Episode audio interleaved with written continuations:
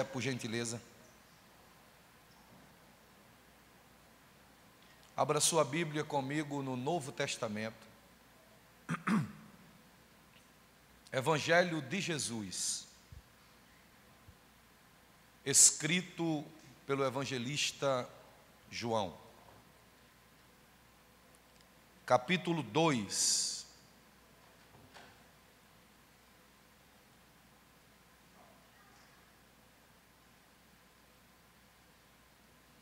Evangelho de João, ou melhor, Evangelho de Jesus, escriturado por João, escrito por João, capítulo 2. Os que encontraram, digam amém. No terceiro dia, houve um casamento em Caná da Galileia. A mãe de Jesus foi convidada para estar ali. E Jesus e os seus discípulos também foram convidados para o casamento. E aconteceu que o vinho acabou, e a mãe de Jesus lhe disse: Não tem mais vinho. Respondeu-lhe Jesus: Mulher, que tenho eu contigo? Ainda não é chegada a minha hora.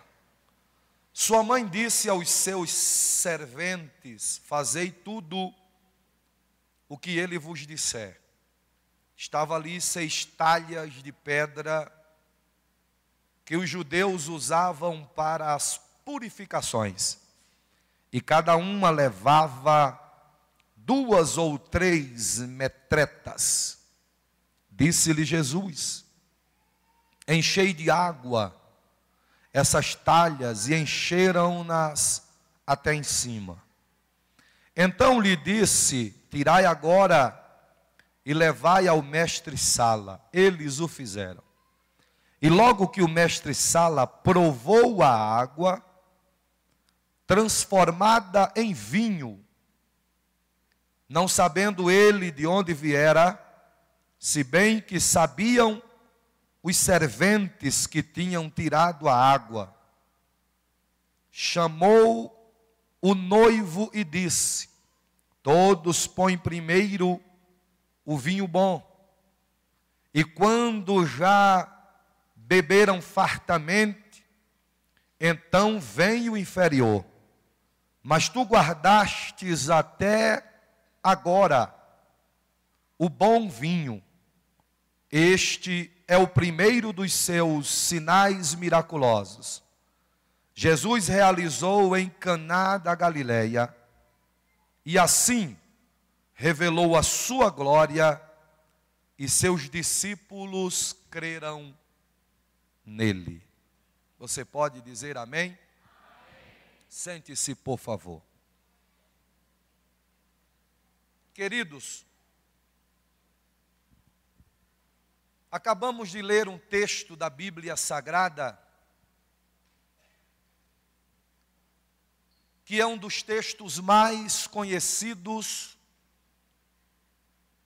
do Novo Testamento e no que diz respeito aos milagres que Jesus operou no seu ministério. Este texto ganhou uma notoriedade que eu tenho certeza ser quase que impossível. Alguém que está aqui e ainda não ter ouvido ninguém falar neste texto. Principalmente esta igreja, que é uma igreja que investe muito na edificação das famílias e grandes nomes da exposição bíblica, grandes pregadores que têm passado por aqui, que são homens que têm dedicado suas vidas a abordar este título, este tema. Então é impossível alguém estar na igreja e nunca ter ouvido alguém pregar no capítulo 2 de João e não se referir ao contexto familiar, ao casamento.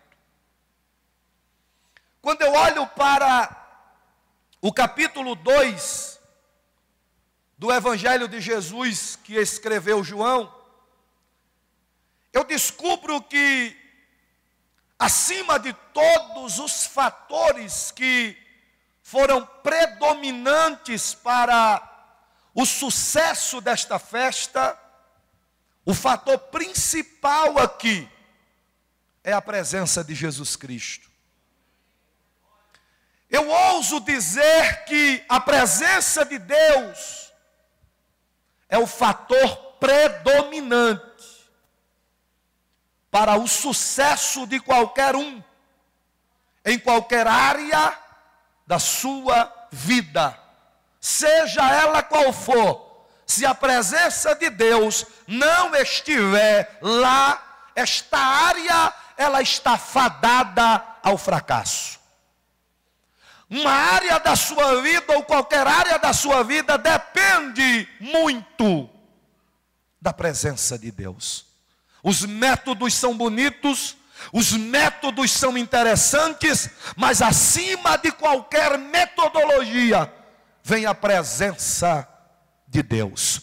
Eu descobri à luz da Bíblia que um dos maiores homens da Bíblia é o maior legislador, criador das leis, aquele que foi chamado de uma tipologia de Cristo, um antetipo de Cristo, Moisés. Moisés, certa vez, chegou, é, depois de Deus o convocar, Moisés, Deus olha para Moisés e diz: Pega o meu povo, sobe o monte com eles, e eu mandarei o meu anjo contigo. Moisés disse: O teu anjo é grande, o teu anjo é forte, o teu anjo é tremendo, o teu anjo é glorioso e o teu anjo é maravilhoso. Êxodo capítulo 33, versículo 15. Moisés disse: Mas eu só subirei a este lugar se a tua presença for comigo. É como se Moisés estivesse dizendo: Eu só subo se a tua presença subir comigo, porque se eu subir sem a tua presença, eu vou cair. Agora, se eu subir com a tua presença, presença, ninguém vai me derrubar. Depois de Jesus Cristo, o homem mais citado na Bíblia Sagrada, com 1118 referências, o único homem que levou o nome do, que no original hebraico é Leb, que quer dizer homem segundo o coração, o entendimento e a vontade de Deus. Matador de urso, matador de leão, matador de gigante. É, o grande Davi, que é conhecido também como amado de Deus. Quando você pega o Salmo 51, chamado Salmo de Penitência, você vai ver Davi se derramar na presença de Deus dizer de onde veio, como foi formado. Davi se rasga diante de Deus. Quando você chega no capítulo 51, versículo 10 e 11, parece que eu vejo ali um intervalo de um versículo para o outro, quando Davi diz assim: parece que eu vejo Davi dizendo, melhor dizendo, parece que eu vejo Davi, Davi dizendo: O Senhor me deu prata, o Senhor me deu ouro, o Senhor me deu fama, o Senhor me deu glória humana, fez de mim o maior rei de Israel, bendito seja o nome do Senhor. Parece que eu vejo Davi dizendo: Eu eu abro mão da prata, eu abro mão da fama, eu abro mão do ouro, eu abro mão de todas as glórias humanas, mas eu vou te pedir uma coisa: não retires de mim o teu Santo Espírito e nem me lances fora da tua presença. Davi, no segundo livro de Samuel, capítulo 22, versículo 13, disse: Pelo resplendor da sua presença, brasas de fogo se acendem. Jó no capítulo 41 e versículo 21 do seu livro, ele faz uma alusão à presença de Deus, usando a figura de um monstro marinho chamado Leviatã. Jó diz: No seu pescoço repousa a força, na sua presença até a tristeza salta de prazer. No Salmo 16 e versículo 11, o salmista disse: Far-me-ás ver as veredas da justiça, na sua presença a abundância de alegria. Sabe Sabe o que foi que disse Davi no Salmo 23, versículos 3 e 4? Ele disse: Ainda que eu passe pelo vale da sombra da morte, eu não temerei mal algum, porque tu estás comigo.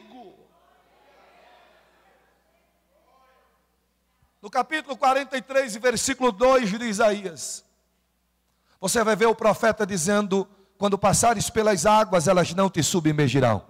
Quando passares pelo fogo, a chama não te queimará, nem os rios te afogarão, porque o Senhor é contigo. Josué capítulo 1, versículo 9, depois de Deus ter dado fortes diretrizes a Josué, Deus olha para Josué e diz assim: Não temas e nem te espantes, porque eu, Senhor, sou contigo onde quer que fores. Olhe para cá, a presença de Deus é orientadora a presença de Deus é protetora, a presença de Deus é consoladora e a presença de Deus dá direção. Como assim, pastor? Se você chamar a presença de Deus para dentro da sua casa, para dentro do seu casamento, para dentro da sua família, vai ter consolo, vai ter direção, vai ter proteção e vai ter orientação. Bendito seja o nome do Senhor. Sem a presença de Deus, nós somos semelhantes a um jardim sem flores. Sem a presença de Deus, nós somos como o céu sem estrelas. Sem a presença de Deus, nós somos como o oceano sem peixe. Sem a presença de Deus, nós somos como alguém que está num carro sem freio, na serra do Tianguá. Ou seja, é um desastre é inevitável. Sem a presença de Deus, você corre e se cansa. Sem a presença de Deus você sobe, mas cai. Sem a presença de Deus você vai, mas volta. Sem a presença de Deus você fica de pé, mas depois cai. Agora com a presença de Deus você vai e conquista. Você sobe e não cai. Você corre e não cansa. Sem a presença de Deus você vai onde ninguém nunca foi. Você conquista o que ninguém nunca conquistou. Você vai fazer o que ninguém nunca fez, porque a presença de Deus é o maior diferencial na sua vida. O capítulo 2 nos diz que ao terceiro dia, ou seja, depois do episódio em que Jesus encontra-se com Filipe e Natanael, depois que ele foi tentado no deserto, a Bíblia diz que Jesus vai para as regiões de Caná da Galileia. Geograficamente falando na Bíblia, tu não vais encontrar na geografia bíblica Canarra da Galileia. Mas existe uma cidade a 14 quilômetros de Nazaré, Kitsencurã, que alguém diz ser a cidade que ficou conhecido por nós como Caná da Galileia.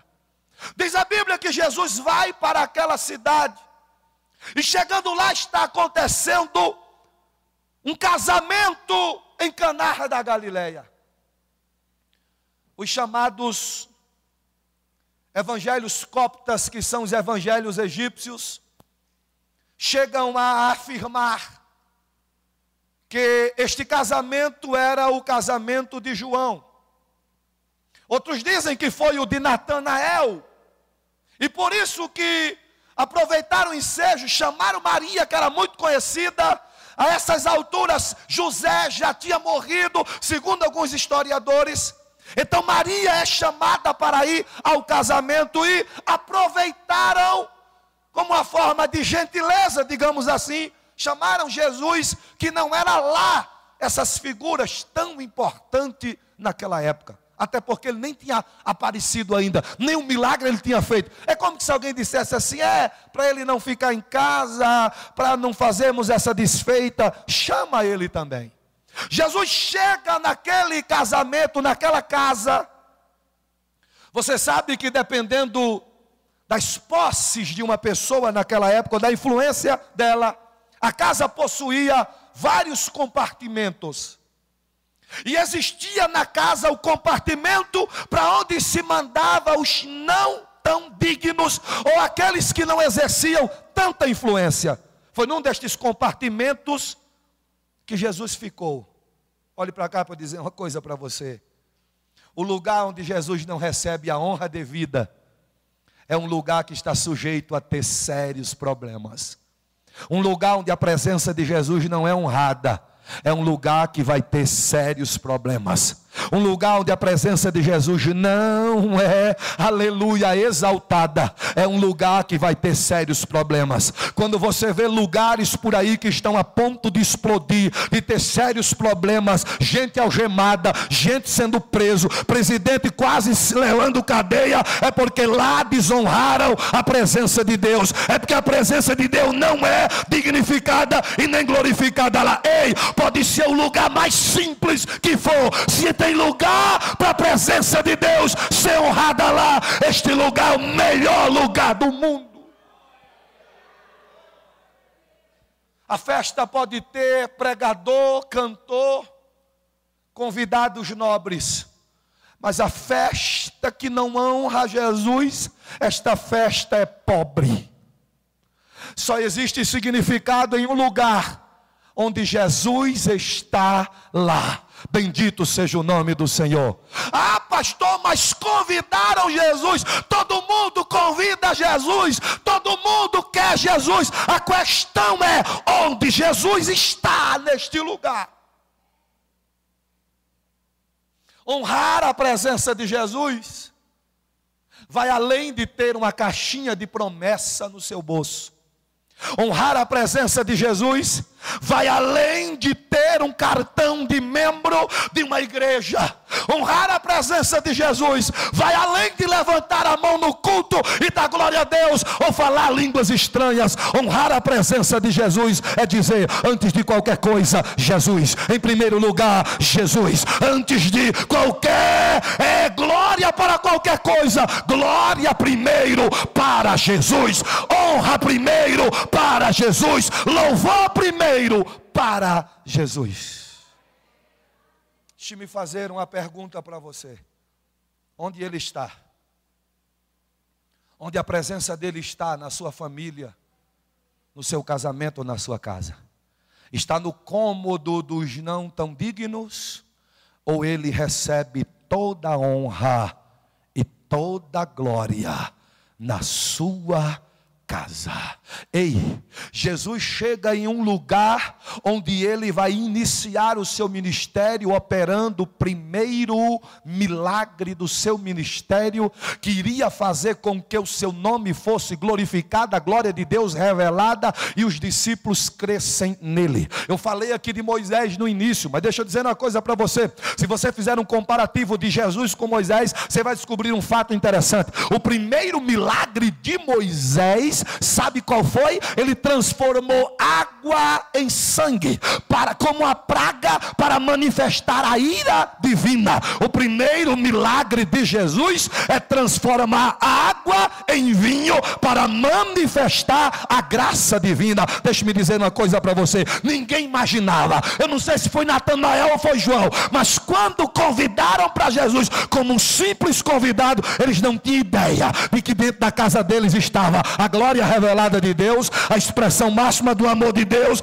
Bendito seja o nome do Senhor, o Filho unigênito de Deus, aquele que abriu mão do aureolado de glória e veio à terra, tocou a coroa de glória pela coroa de espinho, deixou de passear nas avenidas eternas para passear na via dolorosa. Eles não tinham ideia que na casa deles estava a presença do próprio Deus, a cavode, a glória de Deus.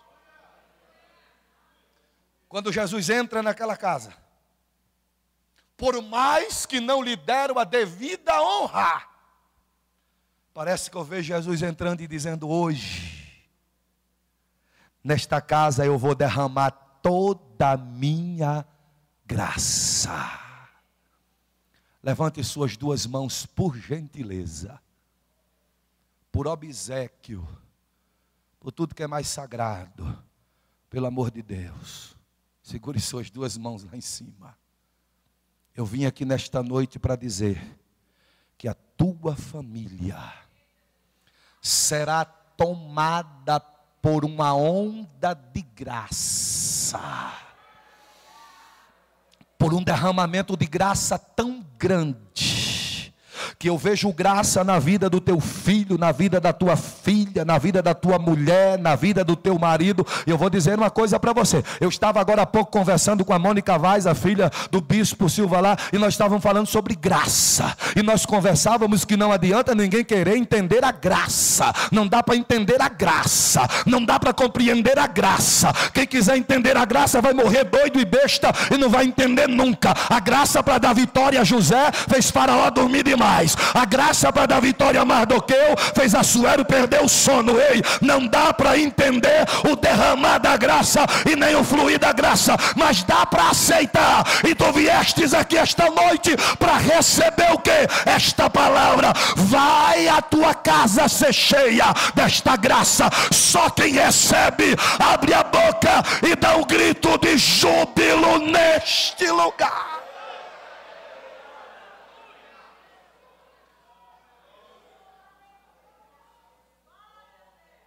Labacel e Candarácia.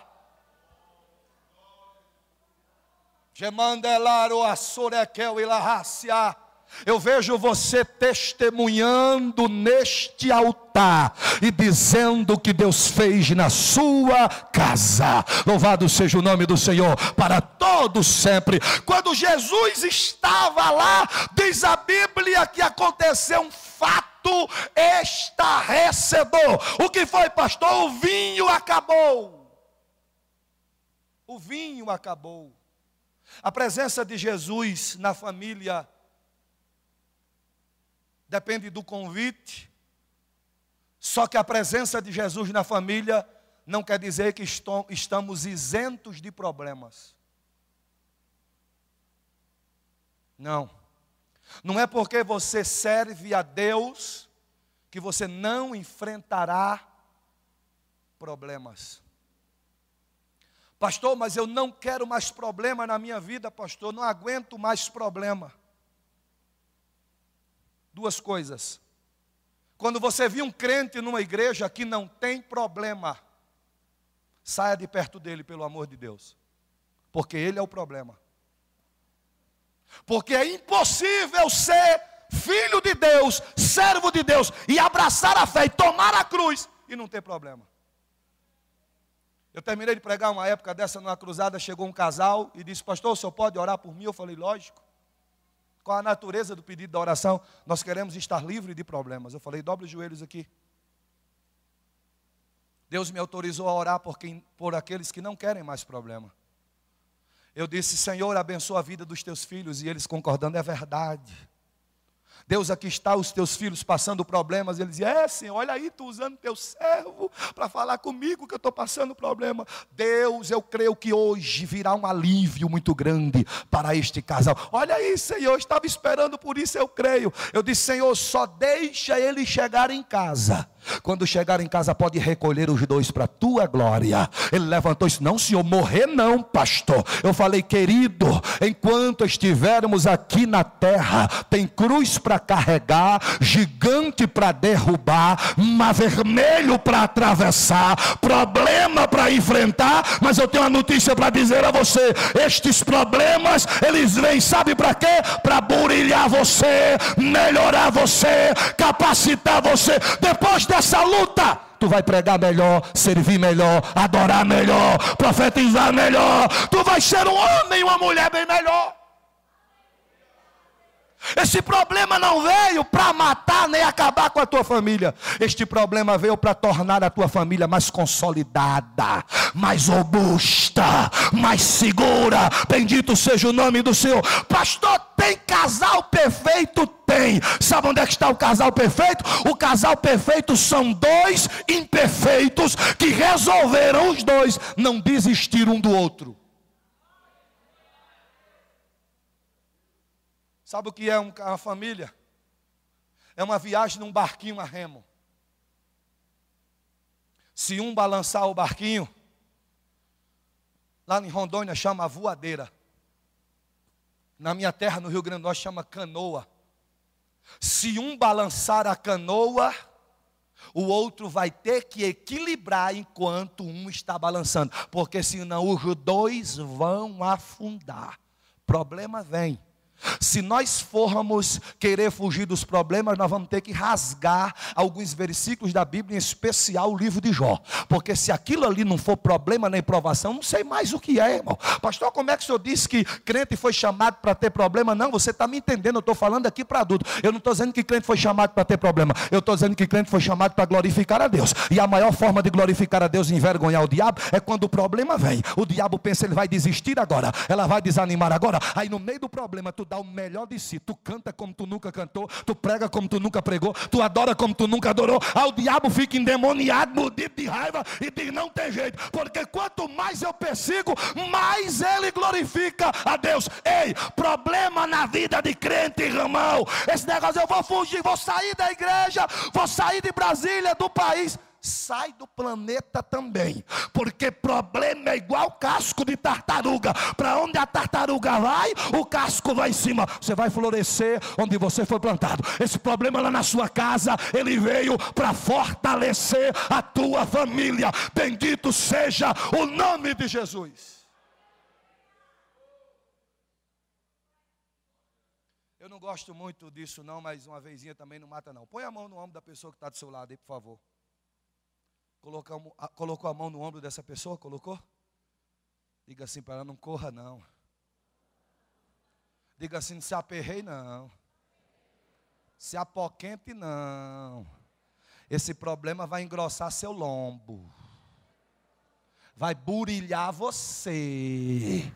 Depois desse problema, tu vai ver quando tu abrir a boca Bendito seja o nome do Senhor para sempre. Os mais belos hinos e poesias foram escritos em tribulação, e do céu as lindas melodias se ouviram na escuridão. Ei, foi no meio de um problema que um homem proferiu, sei lá se é um canto com uma poesia, eu sei que é maravilhoso. O que foi que ele proferiu? Jó capítulo 19, versículo 25. Ele está sentado em cima de um montão de lixo, alguém chama de cinza, mas era lixo. Uns amigos lhe cercando, bispo Jéssica, que quem tem uns amigos daquele não precisa de demônio e nem de inimigo. Os amigos lhe atanazando, apurrinhando a vida dele. Olha para Jó e começa a lhe acusar. No meio daquilo, Jó levanta a cabeça e os olhos e diz: Eu sei. Quando Jó disse eu sei, parece que eu vejo os amigos de Jó interpolando ele, perguntando: Tu sabe de que desgraça? Olha como é que está a tua vida? Tu perdeu dinheiro, tu perdeu família, tu perdeu saúde, tu perdeu moral,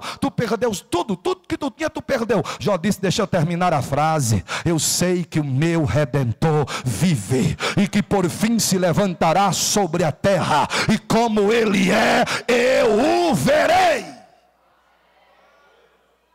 Esse problema dentro da sua família é para você glorificar a Deus. Abacuque capítulo 3, versículo 17 e 18. Olha o contexto de Abacuque. Bancarrota nas famílias, bancarrota na política, bancarrota na religião, bancarrota na sociedade, está tudo acabado. Aí Abacuque se levanta no meio de tudo aquilo e, canta assim, ó, Abacuque 3, 17, 18, ainda que a figueira não floresça, nem haja fruto na, na vide, o produto da oliveira minta, nos currais não haja um gado, as ovelhas sejam arrebatadas do aprisco, os campos não produzam mantimento, todavia eu me alegrarei no Senhor e exultarei no Deus da minha salvação. Oh, aleluia. Você se lembra de Filipenses capítulo 4, versículo 4? Sabe quem foi que proferiu? Paulo. Sabe como era que Paulo estava? Com as costas dilaceradas. Sabe onde era que Paulo estava? Na fortaleza de Antônia, a principal prisão de segurança máxima. Paulo pega uma caneta e escreve de próprio punho: Alegrai-vos no Senhor. Outra vez vos digo: alegrai-vos no Senhor. Eu vou liberar uma palavra de Deus agora para a tua vida. O diabo vai quebrar a cara. Sabe por quê? Ele estava apostando que por causa desse problema que você está enfrentando na sua casa, você ia chutar o pau da barraca, ia pendurar a harpa no salgueiro, ia desistir de tudo.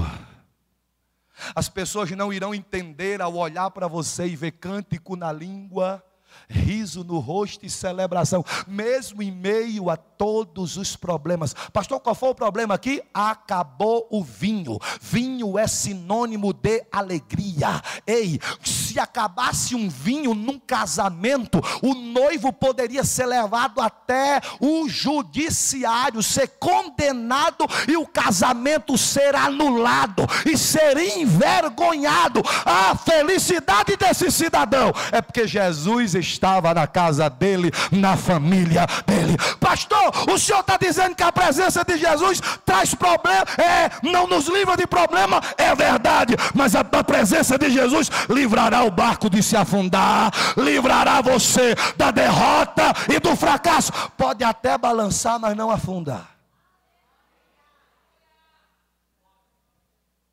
Pode até ser sacudido pelas ondas, mas o barco não vai afundar. Acabou o vinho. Tem lugares por aí que o vinho acabou faz tempo. Acabando o vinho, acaba a alegria, acaba a celebração. Fica só as discussões. Ficam só as brigas. Ficam só as agressões. Mas eu vim nesta noite trazer uma palavra de renovo para você, para sua família, para tua casa para minha família, para minha casa. Qual é a palavra, pastor Adriano? Pode até ter acabado o vinho em alguma circunstância, mas está vindo aí um avivamento de um vinho novo para tua casa e para tua família. Ei, o vinho do noivo é pífio, é inferior. O vinho de Jesus é superior. Bendito seja o nome do Senhor. Pastor, acabou o vinho. O que era que tinha lá? Água. Água para as cerimônias exteriores. Quais eram? Existe um adágio entre o judeu que diz assim: quem lavar as mãos com muita água, riqueza alcançará. Eles creem muito no exterior. Então a água lá era para as cerimônias exteriores. Acaba o vinho, fica só o exterior. Fica só o cerimonial. Fica só o supérfluo. Jesus diz assim: Eu vou trazer vinho, porque vinho não é o exterior, vinho é o interior água não tem cor, água não tem sabor, água não tem cheiro. Jesus traz vinho, vinho tem cor, vinho tem sabor, vinho tem cheiro. Ele está trazendo cores para a tua família, sabor e cheiro. Ei, vai ficar tudo cheiroso de novo. Você crê nessa palavra? Vai ficar tudo cheiroso de novo. Bendito seja o nome do Senhor. Às vezes minha mulher chega do trabalho, no final da noite. Eu vou revelar um segredo para vocês aqui que eu nunca revelei para ninguém. Eu cheiro debaixo da axila dela. Ela diz: pelo amor de Deus, eu estou toda suada. Eu digo, mas está toda cheirosa. É assim ou não é? Não, mas eu estou suado. Eu digo, mas está cheiroso. Venha cá, para eu lhe dar um cheiro aqui. Ela não deixa porque eu pego lá como na minha terra, de supetão. E, e, e o cheiro continua lá. Eu profetizo nesta noite sobre a tua família um avivamento de um vinho superior. Aleluia. Acabou o vinho. Sabe o que é que Jesus disse? Para nós concluirmos aqui. Trouxeram mais os galões, usando um linguajar bem aberto aqui com água. E a Bíblia diz que Jesus mandou encher com água até em cima os seis galões, ou as seis talhas, como você preferir. A ordem de Jesus foi: encha as seis talhas. Olha para cá. A presença de Jesus é o fator principal. A presença de Jesus tem tudo a ver com o convite que eu faço para Ele estar dentro da minha casa. A presença de Jesus não nos isenta de problema. Quarto lugar, a presença de Jesus na tua casa é funcional, ou deve ser funcional. Onde Jesus está, funciona, tem funcionalidade. Jesus não vai a um lugar para não ser o Senhor, para não ser o dono, para não ser o rei, para não ser o mestre, para não, não ser a autoridade principal principal daquele lugar. Sabe qual é o problema nosso? É que nós queremos fazer ao invés de deixar Jesus fazer. Queremos agir ao invés de deixar Jesus agir. Deixa Jesus agir. Quando Jesus assumiu o controle da coisa, a primeira coisa que Jesus viu lá já foi milagre. Parece que eu estou vendo ele dizer: Vou fazer milagre, mas para fazer o milagre, eu preciso da cooperação de vocês, da obediência de vocês. Eu preciso que vocês estejam comigo acreditando no milagre. Quantos aqui vão deixar ele agir? Segure a mão lá em cima. Segure a mão lá em cima. Não baixe sua mão agora, por favor. Levante a mais, o mais alto que você puder. Vai acontecer o milagre quando a presença de Jesus no seu casamento, na sua família, nos seus negócios, no seu ministério for funcional. Como assim? Quando ele tiver liberdade para trabalhar, quando ele tiver liberdade para fazer, quando você der a ele toda a autonomia. Não queira fazer o que Jesus vai fazer. Nós somos só cooperadores. Nós somos aqueles que obedecem. Agora o que eu acho lindo aqui é que foram cheios as seis metretas Bendito seja o nome do Senhor. Os seis galões com seis metretas. E enche até a parte de cima. Há quem diz que seis aqui, é o, na numerologia bíblica, é o número do homem. É o homem fazendo sua parte para Jesus fazer a dele. Bendito seja o nome do Senhor. E qual é a nossa parte? Obedecer, cooperar, crer e deixar ele agir. Só quem vai deixar ele agir na tua casa a partir de hoje, quem está com a mão levantada, abre a boca aí e dá um grito, dá um grito de júbilo, de glória a Deus e aleluia. Escute-me, escute-me. Diz a Bíblia que quando Jesus mandou os servos ou os serventes trazerem os galões com água, agora Jesus olha para eles e diz assim: Eu quero que vocês levem até o mestre-sala. E quando chegar lá, peçam para ele experimentar. Diz a Bíblia que quando o mestre Sala experimentou da água que foi transformada em vinho, aleluia. Ele disse, virou, voltou-se para o noivo e disse: Como assim? Nos outros lugares, eles dão o vinho bom forte, o melhor, logo de início. Sabe o que é que eu aprendo aqui? Deixa o camarada beber o vinho bom para ficar bêbado, aí depois vem o pior vinho, aí não tem mais diferença nenhuma, porque o cara já estava chapado. Com Jesus é diferente. Aqueles convidados ali chegavam na porta da casa daquele noivo, um trazendo uma garrafa de vinho, outro trazendo uma garrafa de champanhe, usando aqui um grifo meu, um trazendo um, um, uma garrafa de Coca-Cola, enfim, trazendo lá. Jesus não traz nada, mas Jesus deixa lá 120 litros do melhor e do mais puro vinho. Bendito seja o nome do Senhor para todos sempre. Porque o que Jesus veio trazer não foi a garrafinha de vinho como os demais. A proposta de Jesus é maior, a proposta proposta de Jesus superior. O milagre dele é bem maior do que a ajudinha que alguém tentou dar para você. Ele olhou para o noivo e disse: Ei, este vinho aqui é o melhor. É o melhor vinho. Bendito seja o nome do Senhor. Parece que eu vejo o mestre Sala olhar para o noivo e dizer: o que está salvando o teu casamento é este vinho. Tu não vai ter um problema grande por causa deste vinho. Tu não vais ser envergonhado por causa deste vinho. Tu não vais ter um problema, um, um prejuízo incalculável por causa deste vinho.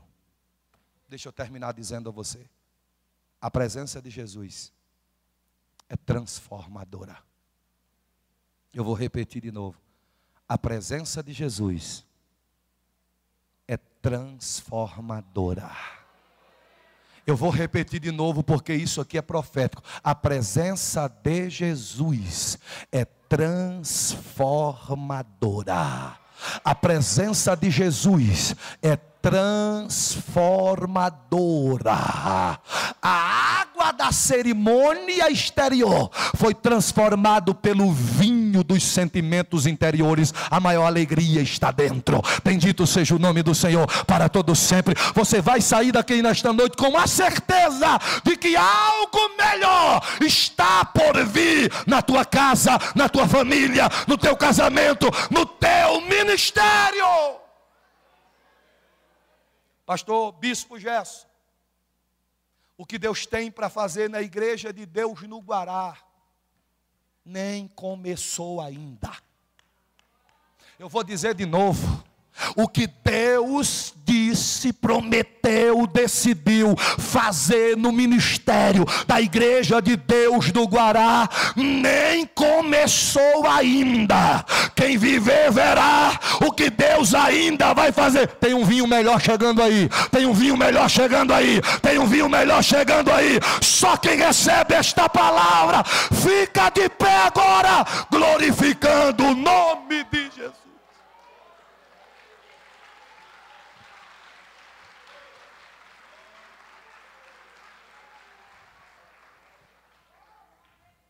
Eu vim aqui esta noite. Ela abraçou requebe ao diafácia.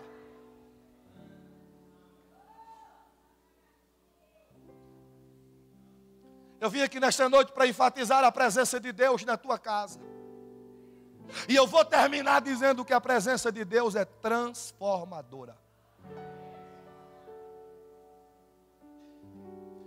Não muito depois destes dias, alguém vai olhar para você, para sua casa.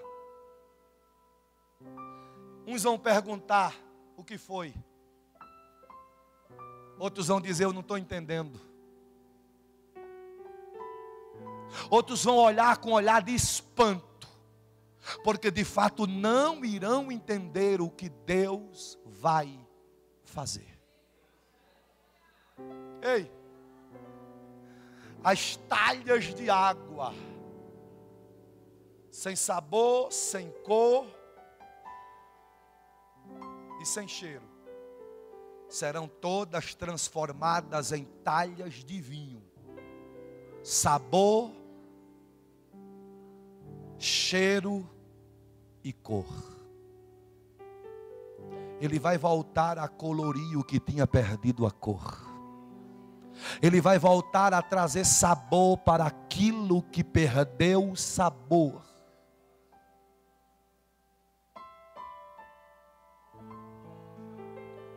Eu quero perguntar nesta noite: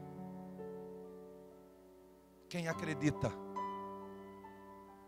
no avivamento de um vinho novo? Que está chegando não só para a sua família, mas para o seu ministério, para a sua vida financeira, para a sua vida profissional. Quem acredita no avivamento de um vinho novo? Quem acredita? Quem acredita? Quem acredita? Quem acredita? Só quem acredita e que, só quem acredita levante as mãos. Você acredita mesmo? Você acredita mesmo? Saia de onde você está agora correndo e vem aqui à frente que eu quero orar por você.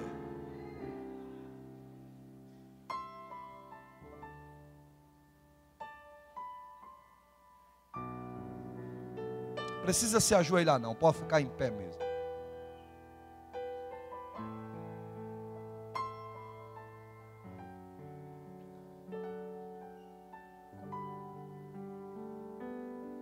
Aleluia.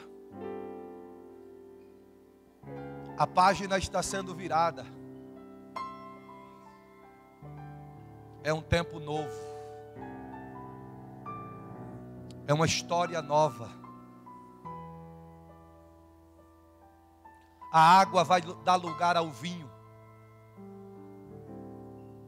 O que não tem cheiro vai dar lugar àquilo que tem aroma.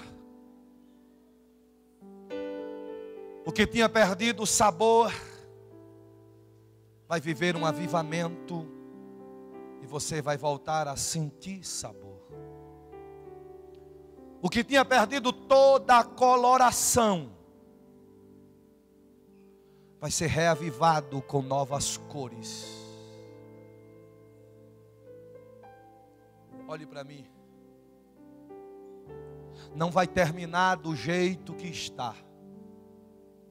Talvez as circunstâncias que você está vivenciando, ou até mesmo o diabo, seja lá quem foi, disse que vai terminar do jeito que está. Eu vim aqui hoje como profeta para te dizer uma coisa quem tem a última palavra na sua vida não são seus inimigos, não é o diabo e nem muito menos as circunstâncias. Quem tem a última palavra na tua vida, sabe quem é?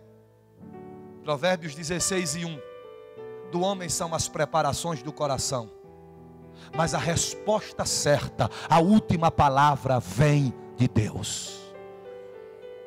Sabe quem tem a última palavra para a tua vida? Salmo 121. Eleva os meus olhos para os montes, de onde me virá o socorro? O meu socorro vem do Senhor que fez o céu e a terra.